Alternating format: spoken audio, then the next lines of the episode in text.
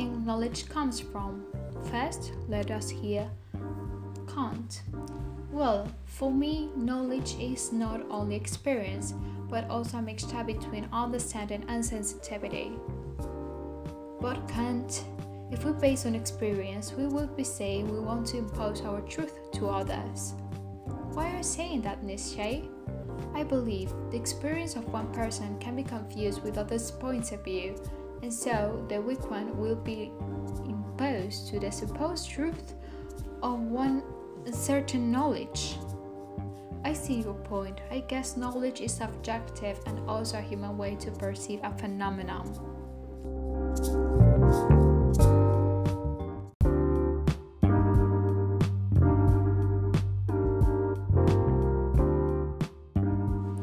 What does God mean to you? In my opinion, as Kant, God is a transcendent entity and cause of the world. We cannot prove his existence, but sure we can know his posture due to the relative reflection of the moral world. But wait, Kant, hold on. Are you saying that something that does not exist is going to adjust my instant? Open your eyes, Kant. God has died. If God is dead, Nietzsche, what's the evil and the good? Who am I without God? When we die, where do we go? Are mad, Kant.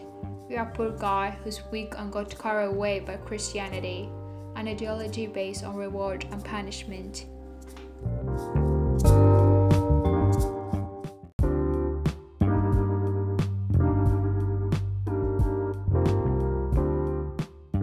Okay, please do not argue.